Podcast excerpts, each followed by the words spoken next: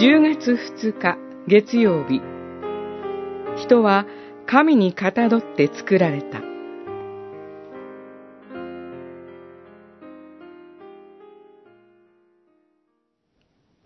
人の血を流す者は人によって自分の血を流される。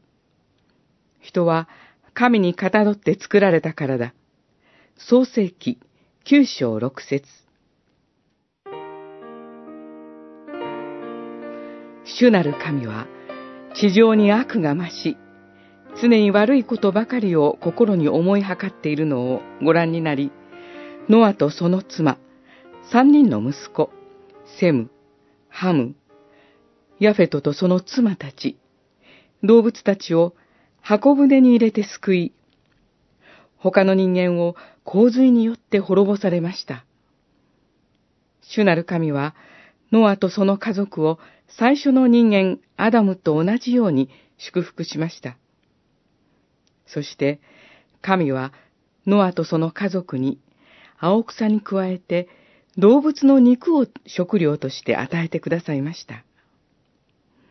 ただし、血を含んだまま食べることは禁じられました。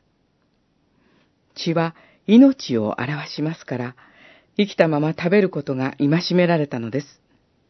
主なる神は、動物を食べることを許可されましたが、むやみに殺すことまで認められたわけではありません。